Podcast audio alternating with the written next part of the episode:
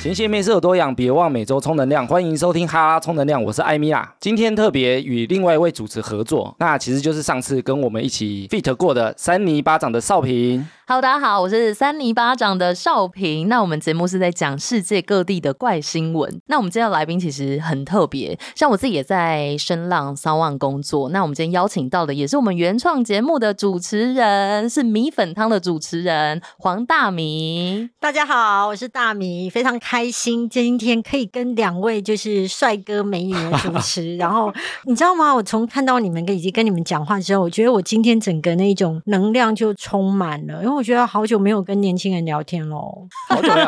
哎、但我最近看那个大米姐啊，也上很多节目。我们今天邀请的是一位畅销作者啊，没错，刚刚他已经自我介绍了。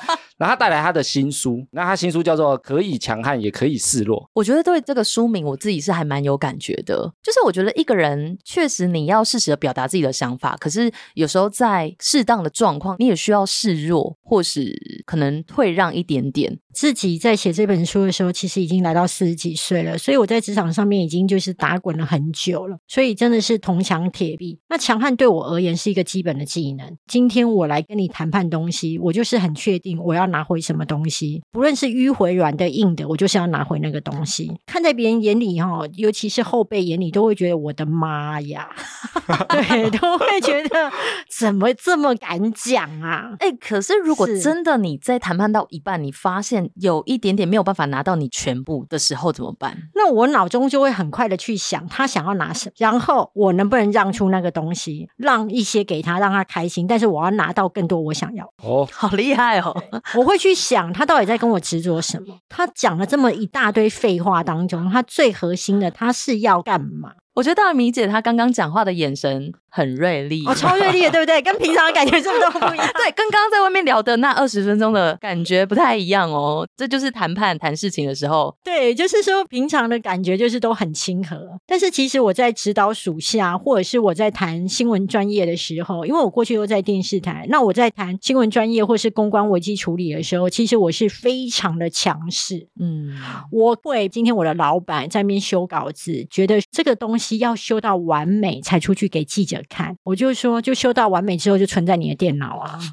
我说错过了那个时间谁要看？你告诉我没有那个时间点，然后我的老板就会很错愕，但是他会说那现在是怎样？我说现在就是给我，我五分钟后之后出去，你不满意之后，我再打电话跟记者说我们修哪个地方可以吗？我说你现在不给，那没有关系，我们就存着好。我跟你说，同样的，我以前对我的属下，对，我现在是对我老板，那我敢这样讲话，是因为我已经有很强的战功，可以让我的老板信服我。然后我以前面对我的属下，菜鸟就会很害怕。菜鸟其实来到电视台都很像小鸡，会很紧张吧？很紧张，但是他们都是一只漂亮又是帅气的小鸡，就是外表都是很沉头的。可是他没有上过战场，他所有的战袍套装其实都是假的，并不是他的实力。可是当他新闻在写稿子的时候，也歘的时候，可是我的新闻晚上就是播六点，这个时候，身为一个主管，你就有两件事：第一，逼死他；第二，救他。对，那我大部分就是会看到他已经是来不及了，我就会跟他说：“好了，你就写到这边，你现在去过音，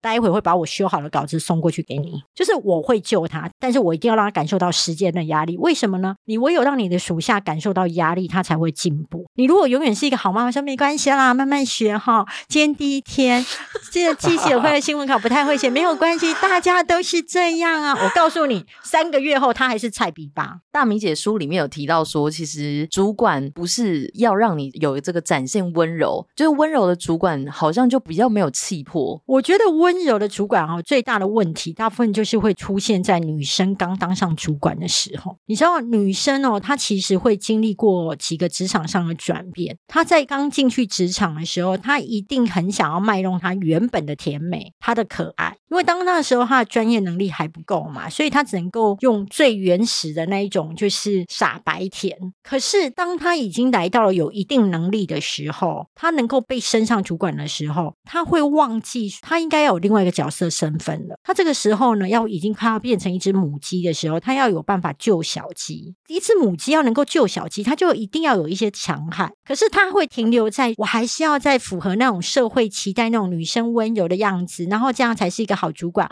我如果随便发脾气，大家就会说我是情绪化，大家会说女主管就是这么可怕，我不要。可是我告诉你，其实如果你心中有这么多别人，你在当主管这条路，你会前进的很坎坷，因为最大的把你从主管上面的专业技能拉回来的就是你的心魔。我写这本的时候，我就是希望，当你在前进的赛道的上的时候，请你不论是男生女生，你都应该是专注在你的专业能力的提升。至于别人觉得你的是强悍还是温柔，不要在乎，因为当你战功彪炳的时候，他都会闭嘴。可是假设你战功不彪炳，绩效不达到的时候，不论是你是强悍或是你是示弱，对别人而言，你都是个二百五，你都会成为他嘲笑的对象。所以我觉得在职场上面，甚至在感情，你都要永远清楚，你在这个角色上面，你最重要的核心的技能，还有你要拿到什么。我觉得大米姐实在讲的非常的好，我们中间完全没有觉得可以插话的空间。有点像主管在跟我讲话。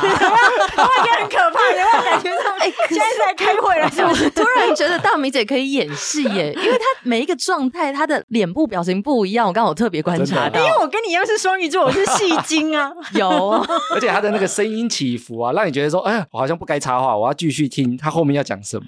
对，这是总统文稿。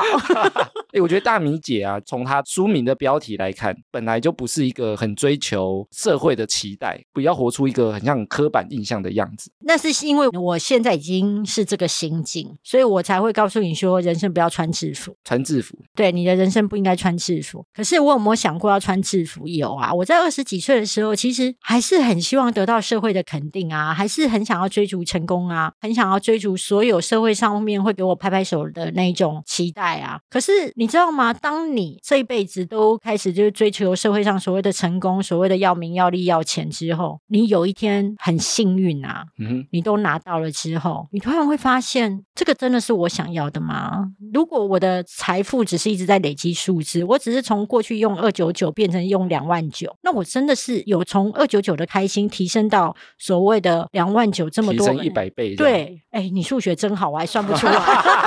我刚刚对刚刚是顿得说，哎，在那哇这，你突然会发现说，哎，不呢，没有一百倍，甚至你可能只有两倍、三倍。那这个数字的金钱追逐对你而言，可能就会突然觉得好像没那么有意思。我以前会觉得走出去有人认识啊，这是一件光宗耀祖的事情，现在不觉得吗？不觉得？哦，真的、哦，我现在不觉得。为什么？这个牵涉到你原始的个性。其实我个性是有一点角落小动物。哦，没有人发现比较好，哎，对，但是又有钱，哎，对对对对对，我以前以为要有名才会有利，对可是自从我发现网红很好的地方，其实网红大部分都不太红。啊、真的吗？对，我觉得网红是现在的吧？你认识的那些大咖网红是你认识，对不信你拿他去问你阿妈，去问你妈妈，他一定不知道。对，以前大概只有呃老三台电视，或是只有那些第四台的时候，是全台湾的人都认识那些人。可是，在自媒体整个兴起以及电视台视为之后，每个人心中的神是不一样的。你知道那个庙宇突然很多了，已经不是只有妈祖，已经不是哦只有关公，已经不是只有玉皇大帝了，三教九流都可以成为一家庙。大部分的网红，你心中的神对别人都是哈一起下，因为可以选择的很多，我们可以看的频道或者看到的作品太多了。那比如说我喜欢这个网红，那可能艾米也不会认识，对不对？不过我觉得也是因为这个现象啊，以前大家都很追求，大家都要喜欢，比如说以前就三台可以看，所以你要很红，你一定要大家都爱你。但是现在我觉得反而做出差异化，或者是自己的特色，我觉得就蛮重要的。我觉得以前是进入的门槛很难。太高了，很高，哦然后要红容易，就是你只要能够跨进去，那红是容易的。现在是进入的门槛很低，太低了。但是对对对对对，但是你要大红很难。哦，或红的持久，很难，但是你要说，呃，有一定的信众帮你添香油钱，让你活得下去，我觉得基本上是可以。那我自己后来发现说，我好像我比较喜欢这样，就是有赚一定足够的钱，然后我够用，这样就好了。嗯所以我会慢慢的从社会的期待那种名利啊，要双收，外加成功啊，外加怎么开名车啊，什么之类的，慢慢的缩减回。第一个，我觉得钱够用就好；第二，我觉得名不要太有名，不要搞到路上每个人都认识你，反而没自由吗？反而会觉得会有一种压力，而且那么多人知道你到底在干嘛啦。哦，我研究过哦，我只要同时去上了新新闻哇哇哇，加命运好好玩，再加单身行不行？路上就会被遇到吗？就会被认出来？就会被认出来。哎就是我同时两个礼拜内都去上这三个节目之后，我在路上被认出来的频率会拉很高。哦，但是如果我把它分散，把它打散，分散风险。哎，对我告诉你哦，你就只是路人甲，哦所以我就喜欢这样的频率。就是我，比如说我这个礼拜上了这一个，我可能隔了两三个礼拜之后，我才再去接另外一个节目啊，中间就不要再去上。那大明姐，你第一次被认出来的时候，你心里有一点开心吗？还是觉得困扰呢？第一次被认出来，觉得很虚荣啊，因为那时候的我还很幼稚啊，就会觉得哦，被认出来了。很有名。就是有那个虚荣感，但哦知道离很有名很久。哎、你知道吗？我后来才知道一件事情。我有一次听侯文勇跟言承旭，那言承旭说他要买房子，对，然后侯文勇就说：“哦，好啊，那我去看一下。”那侯文勇看完之后就跟言承旭说：“你这房子不错，但是他的生活机能不太好，这是唯一的缺点。”言承旭就说：“我不需要生活机能，因为基本上我是没有办法出门的，哦我的所有的生活都必须是助理帮我。”那我突然才了解到一件事情：你还能够正常出门的，是代表你不红。好像也是哈，林志玲可以这样正常出门吗？没有办法，她可以去那边五十岚排队吗？她可以去排小潘凤梨酥吗？他会上新闻，你懂吗？可以硬排一下。对，所以真正的大神他是没有办法走在路上。哦，没关系呢，我们就当那种有一点点的红，偶尔会被认出来一下，心里觉得开心一点点。啦，我觉得不好。可是我们现在还在这个阶段，哎，那就这个阶段，我跟你说，你什么滋味都要尝，不是今天垂垂老矣的我跟你讲说那个已经没有意思了，你应该是尝尝尝尝到你有一天跟我说，哎，你讲没错，后来会觉得不太想被认识。我觉得这样子我们才能够聊得来。啊，你如果直接跳了那一种你觉得被认出来那一种虚荣感，我觉得那很可惜。我觉得那种滋味要尝。我觉得大米姐书里啊，其实有一段话，其实有讲到这个。他说，拥有过的不稀罕，才叫做真正的不稀罕嘛。对啊，就你没有真正拥有过这个，比如说有这些钱、有这些名、有这些利，然后你不稀罕的话，听起来很像是羡慕别人，或者是有点嫉妒别人。对，而且是在掩盖你根本就拿不到。比如说，我今天讲说，我跟你讲啦，其实跟金城武在一起也没什么好稀罕的，你懂吗？就是 啊，你就没有在一起过对，啊？你怎么这样讲？这种东西的不稀罕，别人会觉得你有资格讲不稀罕吗？你可能会被打吧？对你懂吗？今天我如果讲说，其实月领五万块没什么，那别人就会知道哦，你真的是拿过，你是拿过之后你不想再拿了，那你这时候是你看过一些大山大海，那你决定你选择吃青州小菜，这个时候的青州小菜是你的甘之如饴哦。可是如果你一开始永远都只能吃青州小菜，你永远内心有个遗憾，就是我人生没有吃过的大鱼大肉。我觉得那一种青州小菜吃起来是哀怨。对，所以他只能安慰自己，就是不稀罕那个东西。对，而且其实其他人会完全听得出来，你不是不想要，你是办不到。可是这样的人不就有一点点可悲的感觉吗？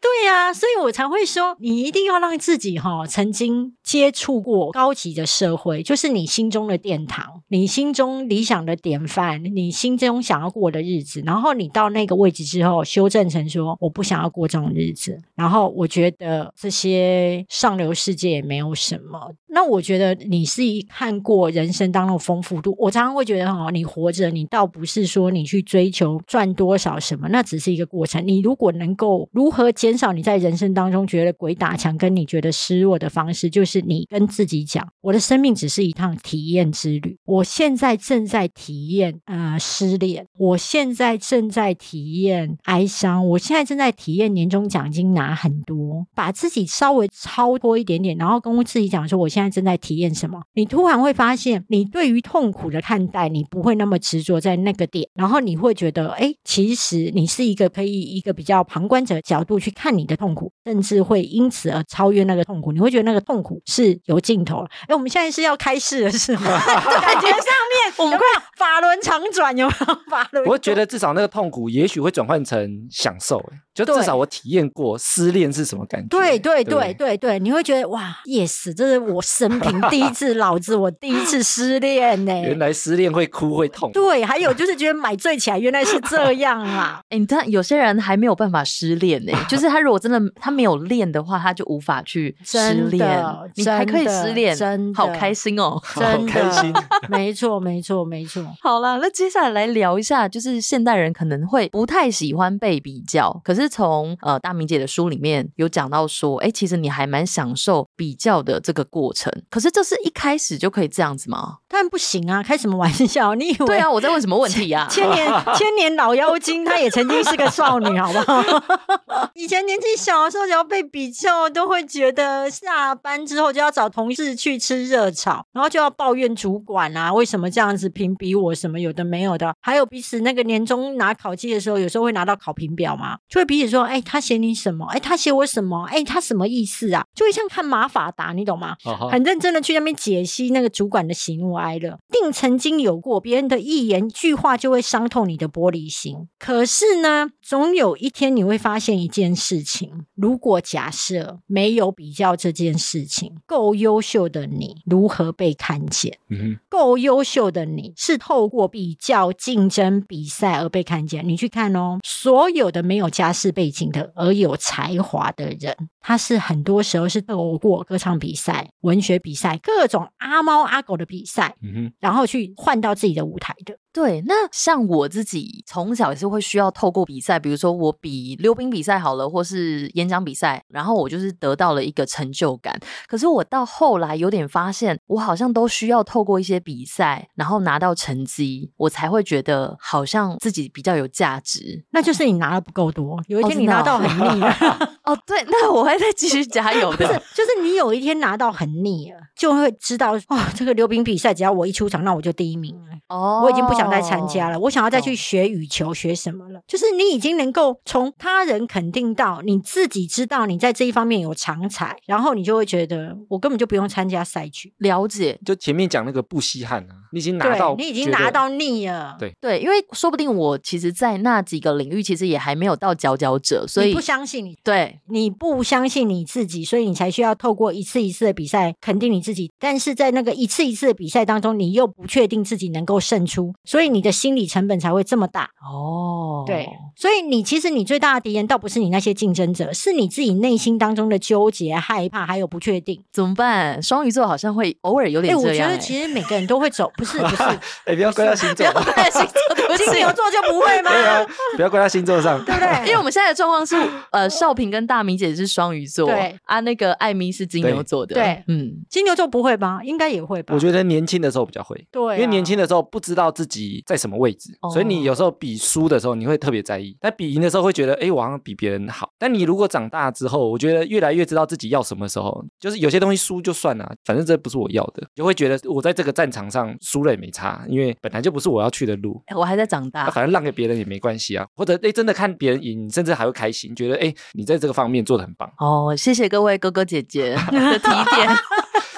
我们现在，我们今天刚好是二十三十四十，真的有哎，对，所以我们加起来是九十，太多了吧？不止，超过，其实超过，超过，超过，超过。哎，我之前在不知道哪个访谈有听过大米姐讲说啊，她很建议你要找上一个世代的人去聊天，对，因为他就是你之后的样子。我要跟你说，就是呃，我三十几岁的时候啊，那那时候我职场非常得意，然后我觉得我应该一辈子会在职场上长红嘛。那那时候我觉得。我的学历不够好，所以我就去考那个正大硕士在职专班。我觉得洗一个学历有一个好处，对，就是大家只要看到我的学历，就会觉得知道我这个人不笨。那我如果没有去洗学历呢，我要花了很多口舌，或是我要拿出很多战绩，你才能够相信我很能干，跟我不笨。好，那我就去念了书之后，我为什么会突然了解到一件事情？你跟你上一个世代的人，而且是优秀的哦，你不要跟你上一个世代当中落魄的哦，他会告诉。你的世界会是一个悲惨的世界，而且会怨声载道。你要学习的是你上一个世代当中优秀的人给你人生的智慧。那我为什么这么讲呢？我三十几岁的时候，我今天如果跟我同样是三十几岁的人一起去靠北我的工作，靠北我的感情，他们只会说：“对，没错，就是这样。”我告诉你，超过分的。还有那个人就是怎么样，我可以得到满满的同温层。然后呢，我没有办法解决问题，因为我们的智商差不多，所以我们才聊得来。人生阶段差不多，对，嗯，我。们没有办法用更好的一个宏观的角度，或是更不同的一个视野，或是一个同理心，或是一个切入点去看。可是我今天如果跟五十几岁，因为我那时候硕专班的同学大部分都五十几岁，而且因为很多时候啊，这种硕士在职专班，他最在乎的是你两个特点，第一个是你在社会上已经有一定的资历，那个资历是好看的、漂亮；第二，你有钱，因为那个念起来都很花钱。真的哦。对，很花钱，开玩笑嘞。然后 那个不只是学费花钱，我告诉你，同学的旅游住宿都花钱。哦，还要交际一下哦。你一定要，一定要，你要开眼界。你知道我曾经有个同学，那时候要招待我们大家一起出游啊，他立刻说好，因为我算是年纪比较小的，他立刻跟我说，你去统计有多少人要参加啊，那就直接订那个五星饭店当中的最好的房间，看几间，然后我出，好好哦。是不是？哥哥姐姐是不是很棒？对呀、今天来有长知识呢。哥哥姐姐们看这些都要零用钱，哥哥姐姐们只想求开心。哦，然后那时候五十几岁的他们啊，跟你讲，第一他们混得好，混得好，他才会告诉你说要怎么样混得好的一个生存方式嘛。然后以前呢，常常呢，别人都会说你不要待在家族企业，对你在家族企业没有前途什么的。可是你知道吗？姐姐告诉我什么吗？我的长辈同学跟我说，你是傻了吗？待在家族企业是很好的事。我说为什么？他说你知道吗？我以前在某个诶、媒体，那时候呢，我们业务部的副总跟我说我是表现最好的业务。不久之后呢，他的副总位置就是会给我，那我就会觉得不久我就要升官了。可是没有想到后来副总被拔掉了，然后他也就升不了官，而且他甚至就是因为不是自己的人马就被斗走。他就跟我说：“你如果今天是在家族企业，你只要伺候一个老板，而且那个老板不会被换掉，不论他是太子公主，他不会被换掉。对，那你只要伺候好他，跟好他，他喜欢你，你的位置永远都稳了。哦，哎、可是这个也要有家族企业可以待啊。他只是提供一个不同的视角。哦，他的意思是说，去待在一个家族企业，而不是说我自己家里有一个事业。对对，不是，是待在。我觉得他们的厉害是在于说，他常常提供不同的角度去看待那种别人觉得不好的事，或是抱怨的事。我觉得那个时候跟他们这些五十几岁的人聊天，对三十几岁的我真的是突然大妖精。你知道，我本来没有去念这个硕专班之前，我本来以为我自己在人生的职场赛道上面就会就会一直狂奔狂奔，然后之后就会一直到就是玉山啊，到终点这样子，然后就是越来越厉害的。我看到他们之后，因为他们到五十几岁，年纪已经大了，然后薪水又高之后，其实他们都是晃晃悠悠在担心自己将来的有没有可能突然就是被公司开除，然后又会找不到工作。所以我突然了解到他们就是未来的我，所以三十几岁的我就开始有了忧患意识。我觉得光是有忧患意识这件事情，我所有缴的学费都值得了。一个观念可能就划算了。划算，而且从此我对我的老板就是更会点头，还有摇尾巴，就是态度好棒棒，好不好？对，因为跟自己的主管还是有那种上下属的关系，所以就算你某些部分可能有点不爽他，可是好像也也没有办法完全表现出来啊。对啊，可是问题是，当你更了解到一件事情，你今天的位置都是他给的，然后你将来的职场危机什么的时候，你会更顺从他，你不会硬吹硬挤，你不会再觉得说今天我是帮你打天下。所以我自己会觉得，多去跟你年纪大概大十岁的人聊一下天啊，然后他是混得好的人，其实你就会发现说，你所有的纠结，他都可以很快告诉你一个不同的视角。因为同才之间可能没有人经历过这样的事情，可能也没有人到达那个高度，没有他就没办法跟你说那边风景长什么样子。对对对对对对，他是没有办法的。大米姐的经历其实很丰富嘛，她有待过电视台当记者，然后也有做过求职网站的编辑总监，同时也是畅销书的作家。其实看这本书啊，看下来我就觉得大米姐她真的是有点异于常人啊，她的想法跟经历跟看法，其实跟大家我要被逮捕了吗？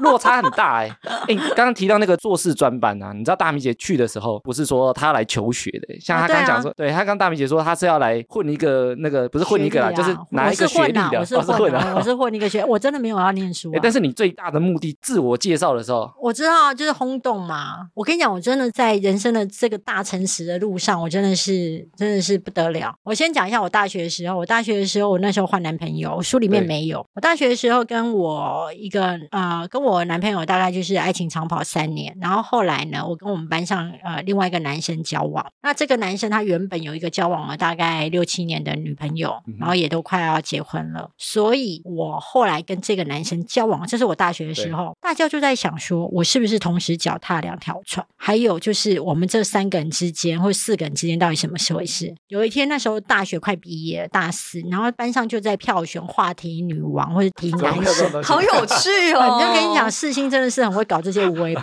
话题女王，然后闭言在下，我就荣登话题女王第一名。然后之后又上去讲感言呐、然后我就走上去，我就说谢谢大家，我知道我为什么可以得到这个话题女王的封号。我说你们也不过就是想要知道，说我到底现在是跟 A 在一起还是 B 在一起。我想要告诉你们，就是干你们屁事。好厉害！然后 你知道吗？台下就全部掌声如雷。其实我是一个很敢讲的女生啊，然后我也觉得你们在遮遮掩掩看热闹的背后，核心的是在说什么。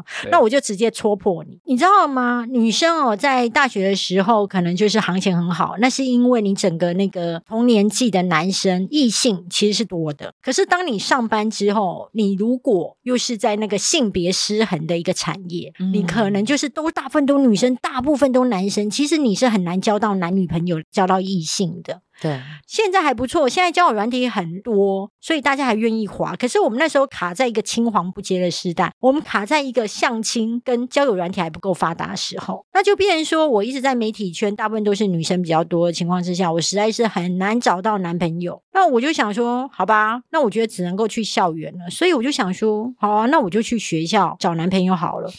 想法很特别。对，走在很前面。不会啊，而且我跟你讲，我超有种的，你知道吗？你不管你想要什么东西，你就要大声讲出来，让全天下的人来帮你，对连上帝都会来帮你。所以我 就是在新生训练的时候就说啊，大家好，我是王大米，那我现在在某某电视台当主管。那我之所以呢来念这个硕士在职专班，是跟各位大家都不一样。我知道你们有些人是为了来就是了解传播学院，有有些人是为了就是增进职场的技能。那我刚好都不一样，我这来这边是纯粹要找男朋友的，因为我觉得我的工作实在太忙了，我没有来学校这找男朋友，我大概是永远都找不到了。所以希望你们身边如果有很不错的单身男生，记得介绍给我。我告诉你，我就这样啪啪啪讲完之后，大家都跟我比个赞，就会觉得实在太有种因。为我觉 得，就是像大米姐这样子很直接讲，别人就知道你需要什么嘛，那真的就会可能介绍对象给你，而且会会会，很少人可以这样，这就是我觉得是你的魅力之一耶。对啊，但是嗯我觉得这样子感觉，其实你不觉得人生很痛快吗？会，很痛快啊！而且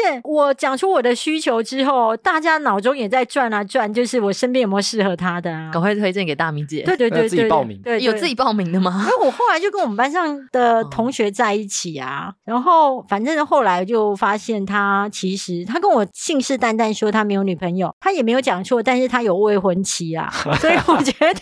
这是诈骗的吧？我觉得他不是诈骗，我跟你讲，人哦，爱了之后就贪图啊。他哦那时候其实我觉得啦，他那时候是喜欢我，但是他也没那么确定我适合他，或者是他已经爱我爱到愿意放弃他的未婚妻，所以他是以一种灰色地带的欺骗，然后就就是先让我跟他交往。你说且战且走这样，对，然后去筛选心中大概谁重谁轻，谁适合。我要说的一件事情，我如果这本书是写在我两年前，我一定会觉得它不对。可是写在现在的我来看，我不会觉得它不对，是因为第一，我在乎爱情的诚信，可是对他而言，他在乎的是谁是适合他，他最爱的另外一个人。他想要在这两个人当中去选出一个。可是对我而言，就是我在乎的是你是不是一个值得我信任，而且不会说谎的人。所以我是一个站在道德的制高点大于爱情的胜负。但是他站在的是我要选择出我想要的人生的伴，所以我们两个要的东西是不一样的。但是我们在这边交汇的时候，就会有价值观的拉扯，所以他不觉得他不对，他从头到尾都不觉得他不对。所以后来当他发现我这一艘船翻船了，然后他跟未婚妻这时候也已经摊牌了，所以他也回不了未婚妻那边，所以他就转身跟我们班上一直在苦苦追求他的一个女生就交往，然后一个月之后就闪婚。我觉得他这个人也是蛮厉害的 哎、悠游在三个女生之哎、间，可是我跟你讲，他一定有他迷人的地方。不然你也不会跟他在一起嘛。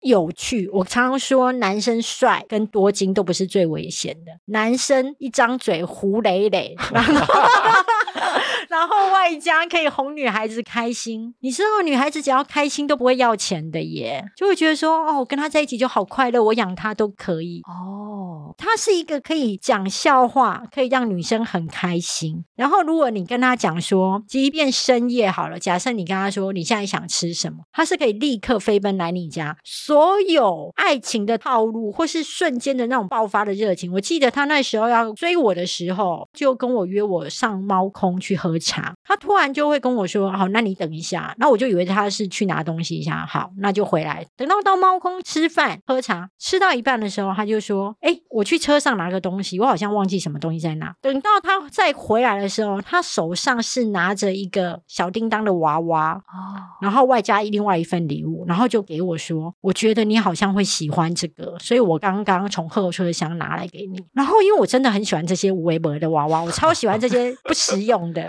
我妈都说我最喜欢一些乐色，包含男人，就哪边有乐色就哪边捡，你懂吗？然后他，你知道我收下的时候，我当然是很开心，他就立刻会补了一句说：“男生这时候要学，他就会说，我看到你这样的笑容，我觉得这一切都值得。”他好会谈恋爱哦，真的，我最喜欢跟很会谈恋爱的男生谈恋爱了。好了，至少那段过程是你很开心的吧？呃，谈恋爱的过程是开心的，对可是后来在处理就是四角之间的纠纷，觉得当年的我哦，其实太有病了，就是我太想要呈现一种呃被害者的一个感觉。我是用我的伤心，我的我当然是很伤心，可是我能不能去问问我自己，到底要不要跟这个人在一起？还有他的错到底是不可原谅，还是一个过渡期的问题？我没有办法静下心来先问我的欲望，但是我强烈的想要去用我的受伤去谴责他，而且是希望全班都在谴责他。哦，嗯，我觉得我现在自己剖析我当时的自己，所以我自己会认为我当时也没有太成熟。虽然感觉上我是一个被劈腿的人，可是我能不能处理的更好，或是能不能更服从我自己的欲望一点？我觉得事过境迁之后，我觉得我可以修正，而且我要跟这些听众们讲，就是说，如果你是女生，嗯，其实女生会常常会觉得，就是她爱情里面容不得一粒沙。那我承认，有耐力沙的时候，确实是很不舒服。可是你知道吗？婚姻里面不只有沙，还有大大石头。如果你不能够容下一些沙，那其实你踏入婚姻会更痛苦。那所以，当你发现一个人有可能做错，甚至你有可能做错的时候，要不要先沉下来问问自己，你想不想跟这个人过一生？可是我觉得当下是蛮难冷静的，尤其是那时候血气方刚的时期。吼，对，可是因为我现在回头望，就是说，到底最重要的是什么？我跟你讲，我的单身都是我自找的。我跟你讲，我有多难搞，就是以前只要男生要来帮我，他是示好哦，然后跟我讲说他要来帮我搬家，然后就是会很客气的说啊，没关系，我帮你搬家啊，你给我象征性的一块钱就好。对他而言，他在乎的是他有机会接近你，对不对？对对嘛，他付出他劳力，他不在乎的嘛，对不对？重点不是钱啊，那他就是想要帮你搬家接近你而已、啊。可是你知道我画的荧光笔是什么吗？我现在这么乱，怎么可以让你看到？哎、可是我觉得女生好像会这样，怎么办？对，可是问题是我告诉你，厉害的女生不会，哦，就说哦，可是我没有整理啦。没有没有，厉害的女生就让她来搬，嗯而且又要拿很多很重的让她搬，她搬的越累，她觉得她越爱你，对不对？你有没有觉得，男生越付出，会觉得自己越爱这个人？因为男生其实蛮直线的，他就觉得付出就是会有回报，嗯，然后尤其是那种成绩越好的会是这样，就是你要努力用功读书。那艾米现在去帮我买牛肉面，外加贡丸汤，外加 艾米会直接用外送叫。不是，你知道吗？厉害的女生是指使男生去付出，然后加深那个男生觉得他自己是爱他。可是我觉得这件事有点难呢。我好那些 我确实知道不，行吗？双鱼女不行吗？我没办法哎。你没办法，对那你要加油。好，我会加油。我认真。可是很多时候我这一集光学会这一点就重要了，但有时候我就会直接觉得我自己做得到哎。不可以。嗯，好了，我什么都不会。你就是跟我一样啊、我跟你有点一样呢。我当年就是都跟他讲说不用啊，我可以自己啊。我现在想一想，我就会觉得我会跟他说哦，可是我家里有点乱哎，怎么办？然后他可能说没关系，没关系，然后我就会让他来哎，我有可能还是会让他来，真的吗？不知道了。你要听，你要听下一个世代的跟你说的事情。可是就是好，那未来如果有这些状况，那我会试着让人家来。你知道大米姐已经称她现在的那个交友市场对，叫做黄昏市场。黄昏市场哎、对啊，你再你再不挑东西就要关了，就要收摊了。而且我告诉你，我以前啊，我的属下有时候都不太愿意很认真去联谊对嘛。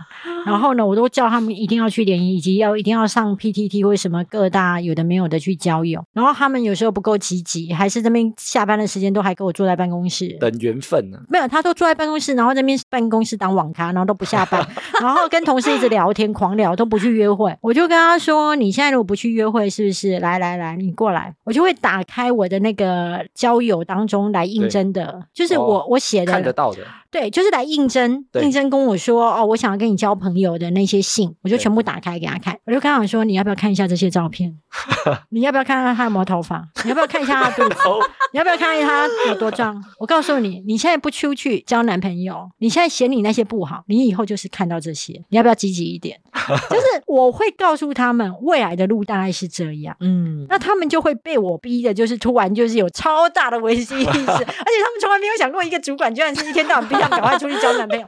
因为我自己是曾经是工作狂，所以我知道说你工作上的有一些成就什么的，但他确实是会让你觉得很舒服。可是总是有一些特定节日或什么的时候，你是很希望是有一个人陪在你身边的。在你现在就是一切样貌很好，然后对方样貌也很好，大家互相彼此都可以顺眼的时候，你要不要拨一点时间去找一下？因为你再过几年之后，你的样貌也不好，别人对你也不容易来电，他的样貌也不好，你看到他，你也会觉得天哪，我居然沦落到要跟这种人在一起。我不希望你走过这些辛苦的路，所以我常常会以前会常常逼我的属下们赶快出去联谊或是交朋友。这样主管好特别哦。真的，真 的就是书里其实有一段也有讲到啊，每个人都会有人生志愿跟自己追求的梦想嘛。那我想问一下说少平，你本身因为以你这个年纪来讲啊，你现在的梦想是什么？其实以前小时候梦想有当 DJ，那现在其实有成真，所以就有一种达到一个里程碑的概念。然后以前还有另外梦想是想要做音乐，所以现在还是会想做这件事，即便其实生活已经很满了，但还是会想要试试看这样子。哦，其实我一直以来啊，其实不是有什么特别梦想的人呢，但是我做很多事情我都想要赢。我后来发现我的特质就是，我就想要那个输赢的赢啊。梦想就是赢，对我梦想就是赢，我有兴趣的事情我就想要赢，然后我想要赢的时候，我就会去想办法赢，然后就会去找功课啊、问人啊，但是我又可以接受输，因为我知道赢的成分不是只靠实力，还是说你觉得不要输的太惨就是输也没关系。哦？但是我觉得大米姐他也讲的很直接，因为他就说你的人生志愿在以前的阶段啊，现在也是吗？我以前的人生阶段就是大概也跟你有某种一样，就是说我想要赢，对但是我的赢就是很具体嘛，我就是要名利双收。在我过去的时候，我都会觉得我要名利双收，我要进大企业，我要在大企业当中就是当大主管，然后就是走路自己会有风这样子。我真的是连续剧看很多，你知道吗？双鱼座，真的，而且你知道吗？我真的会觉得说，哦，走在路上，我沉浸在自己幻想中的时候，我真的觉得自己走路起来是有风的，其实根本就没有，然后就是超有病我现在其实会越来越，因为我等已经是达到超越我二十几岁我大学毕业时候的期待的我自己。我大学毕业的时候，其实期待自己名利双收，然后年收入超过三百万。那其实我现在是已经超越过我大学时代的我自己很多。所以我突然会发现一件事情，就是我觉得我已经可以肯定我自己已经做得很棒了，然后以及我会觉得我想放我自己一马，我想要轻松一点过人生，然后我希望可以慢下来了，就是放缓。但是如果说像是年轻人，其实我觉得我某一个梦想也是名利双收。嗯那如果有这个梦你知道吗？想的话可，以讲出这句话是一件好事，因为其实很多人是讲不出来的。可能会觉得有点拍谁谁不可以？当你能够讲出说我想要名利双收的时候，这个愿望跟这个动力才会越来越趋近你。因为很多人会觉得讲钱很俗气啊，哦，我最喜欢了。对，因为其实你书里也有说到啊，就是任何梦想要把那个钱的因素把它加进真去。的，因为你知道，你年轻的时候穷，大家还可以理解。可是你知道，到中年人的时候，你穷，不是你觉得你看开就好，嗯而是整个社会压力很大。对，然后当社会压力很大的时候，如果你心理素质很强，那还没关系哦。可是假设你心理素质不强的时候，你会觉得隔壁那个二百五，还有那个老张老王看起来都不怎样，凭什么能够赚这么多钱？凭什么能够就是开好车、住好房？那我，我身为一个才子，开玩笑，我爱咪耶，我居然什么都没有。对，就是你懂吗？你会开始哦变得穷酸穷酸，你会很容易看到别人拥有的东西，你内心会发酸。那个酸是因为你觉得他们那些人不配，而且你没有。对，所以我会觉得，就是说钱哈这件事情是可以让你抵挡外界的声音，好好做自己，可以有一些收入，而且是稳妥的时候，你这时候去发展你所有的兴趣，大家都会觉得没有关系。都觉得哦很棒啊，斜杠哎，对，有才华，对。对它有点像一个底气，对不对？对，我一直觉得钱很重要。刚刚有提到那个体验嘛，其实我们节目最主轴其实就是体验两个字。嗯，因为像我们在开头啊，都会有个新体验的桥段，我们有融合进那个钱的概念哦。因为我们其实一开始节目设定新体验的桥段啊，我从第一集做的时候就想说，未来如果有业配，我要放在这个桥段，每一个业配的商品都叫新体验。这是蛮聪明的一个方式啊。因为尤其现在自媒体啊，比如说他你可能接业配啊，或者是你接广告啊，他可能会觉得你很俗气，或者是觉得说这不是我要看的东西。但我觉得有一派的人，他就会知道说你也是无偿在服务大家的这些听众或者这些观众，所以我觉得蛮多人其实可以接受，或者是看你怎么呈现。我觉得叶配跟就是所谓的网红有收入这件事情，我经营粉丝团的心态跟经营 podcast 的心态是完全不一样的。嗯，我经营粉丝团的心态是，我会觉得一件事情，因为我知道大部分的人对于你接业配，对尤其我们又是比较就是早几年的网红，那一种压力更大，就是说会觉得你这接业配，你就是跟钱妥协，你就是堕落，对，尤其你是个作者，你就是堕落，哦你背离初心。哦，然后我记得我第一天接叶配的时候，下面就会开始写写说：“天啊，大米你接叶配哦，不可思议耶，怎么会这样？” 我想说，不可思议什么啊？对，但是我告诉你，那时候真的有压力，那时候真的很像就是玉女明星突然脱衣服了，哦，对为了钱，对，为了钱脱衣服，而且还不是太多钱，然后就是你懂吗？就是那时候是有那种压力的。可是后来你知道，后来我的策略就是价格高我才接，对，我可以脱衣服，但是我觉得那个钱要足够让我觉得我脱这件衣服是值得的。哦，对，然后后来你知道吗？因为你也常脱衣服，因为你的身量越来越大，脱久所以就习惯了。你脱久就习惯，而且没有脱会很热。这个说法我喜欢。对你没有脱会很热，然后之后你的粉丝也就会很习惯你在脱衣服，所以即便我有时候写一些很抒情文，比如说我帮我妈妈买锅子啊，，对，或者是我去就是要买摩托车，你知道到最后下面都有问我说连杰呢？团有购 哎、我有看到你最近粉丝这边还他说还在找连杰，以为要开团购。对对对，就是粉丝他们开始会觉得说，哎，连杰呢，连杰呢，什么之类的。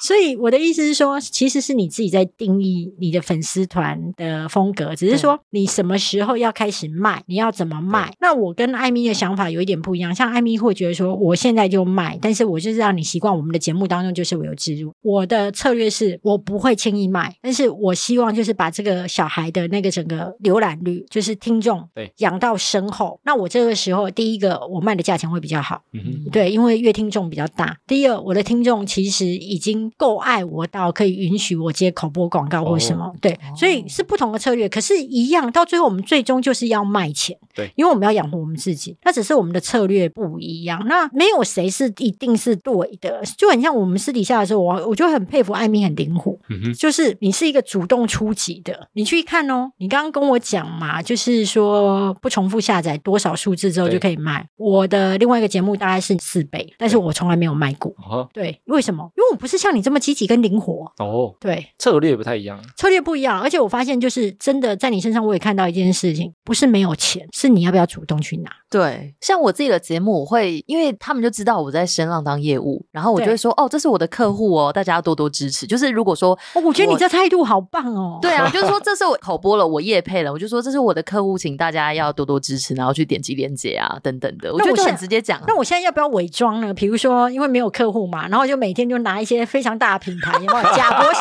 贾博士的苹果手机来夜配喽，这是我的客户，有没有？其实我觉得可以，因为像我们还有一集，我们有另外系列会跟大家聊主题，然后我们还就直接问大家说，希望看到我们接什么业配，对然后大家就会天马行空，也说，哎，Apple 系列啊，如果可以接到，很爽吧？对对没有，没有我是用来拉抬我自己。对，也是一种方式、对哎对对，然后之后不久就那个苹果那边起来抗议说，哦，没有，我们真的没有，我们真的很不想，我们真的很不想跟你有一些关系。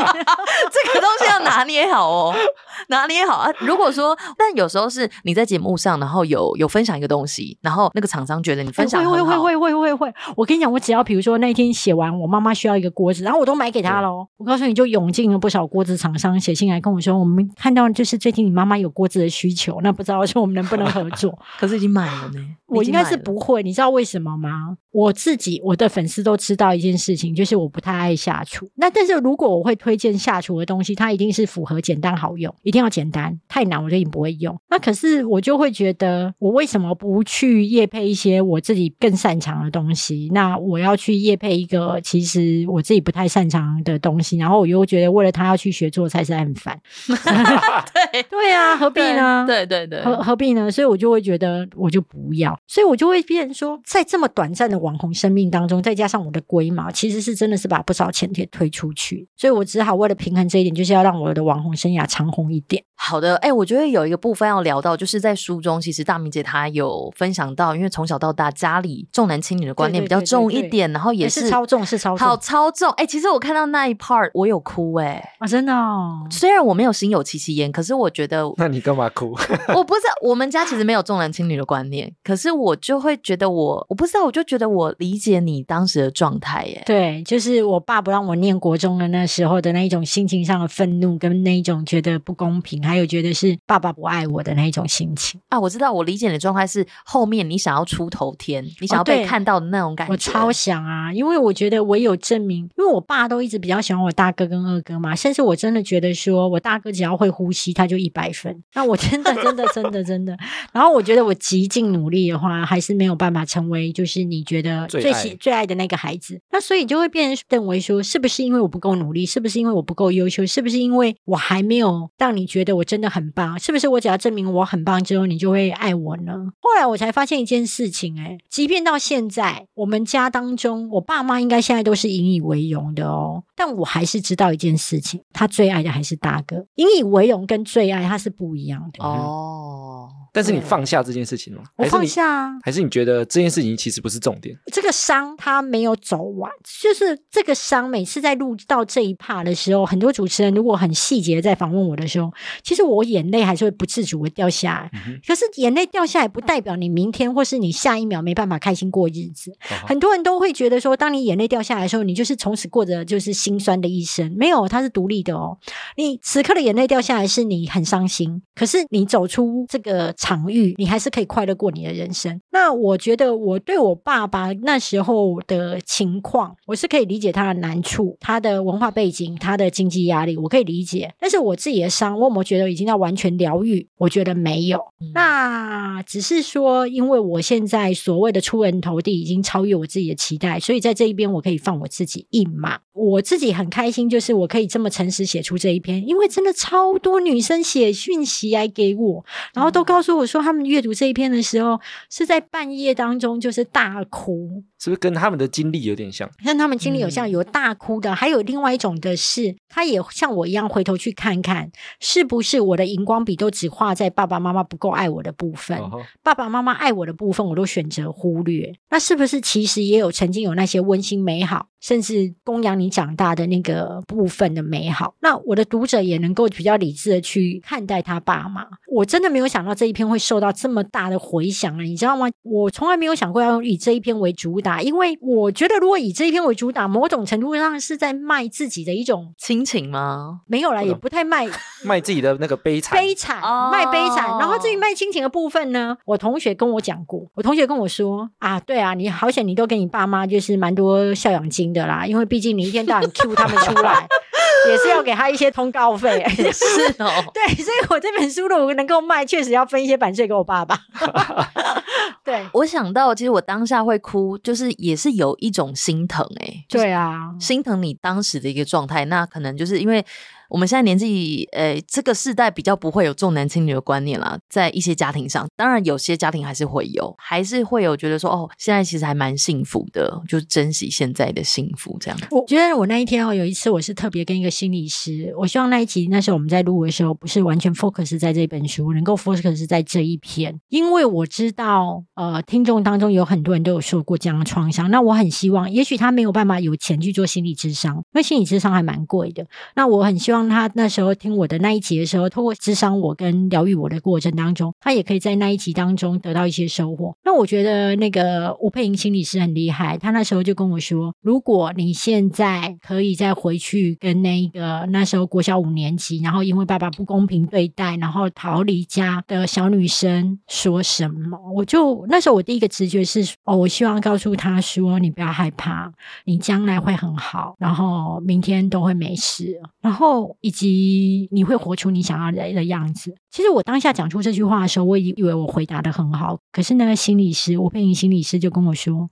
哦，你好好强哦，而且你真的太坚强，跟太勉强你自己。他就跟我说：“你能不能跟你那时候的自己说，哦，你还这么小，这些事情确实不是应该你承受的。那你现在受伤了，你好难过，我知道。然后你不要那么伤心，你真的不应该承受这么多，你知道吗？他试着去告诉我一件事情，就是我可以。去抚慰跟疗愈我当时情绪正在受伤的我，而不是在一边受伤当中还要拖着那样小的我往前走。所以我当时录音完那一段的时候就大哭。我觉得概念有点像说，你需要去安抚他，但不是去抵抗他，对，或者他去让他知道说你要抵抗这件事情，抵抗这些比如说不公啊，或者你觉得就是不公平的事情，不用急着带着他飞，而是让他好好的在那边悲伤，然后告诉他说他。真的承受太多。我觉得他这一段呢，就是梳理的这一段，我觉得最后的结论是，大米姐她是写说不受宠爱也很好，因为这样她就可以振翅高飞，无所牵挂。他最后的结论不是说我打败我爸的看法，没有没办法哦，对不对？到现在还是没办法。他最爱的还是我大哥。对，但你不是为了证明说你是错的，然后觉得最后达成了，我打破你的看法，你不没有没有，对他永远不会，永远不会。对啊，所以我觉得最后看到的是说你已经接受这样的事实。我接。接受那样的事实，或者你觉得这样其实也很好，他其实是一个我不想改变你的看法，但是我可以接受你，我或者是我理解你的心情。有一次，我跟一个很厉害的广告文案对女王那个李新平老师，他也是做那个心理疗愈的，他就跟我说过一句话，他说：“我问你哦，如果你是你哥哥，你觉得你更想要这样的人生吗？”嗯哼，我就说我不想。他说：“你为什么不想要成为你哥哥？”对。我说，因为我觉得我爸爸管我哥哥很多。我哥哥虽然拿到很多资源，但我哥哥从来不敢跟我爸说不。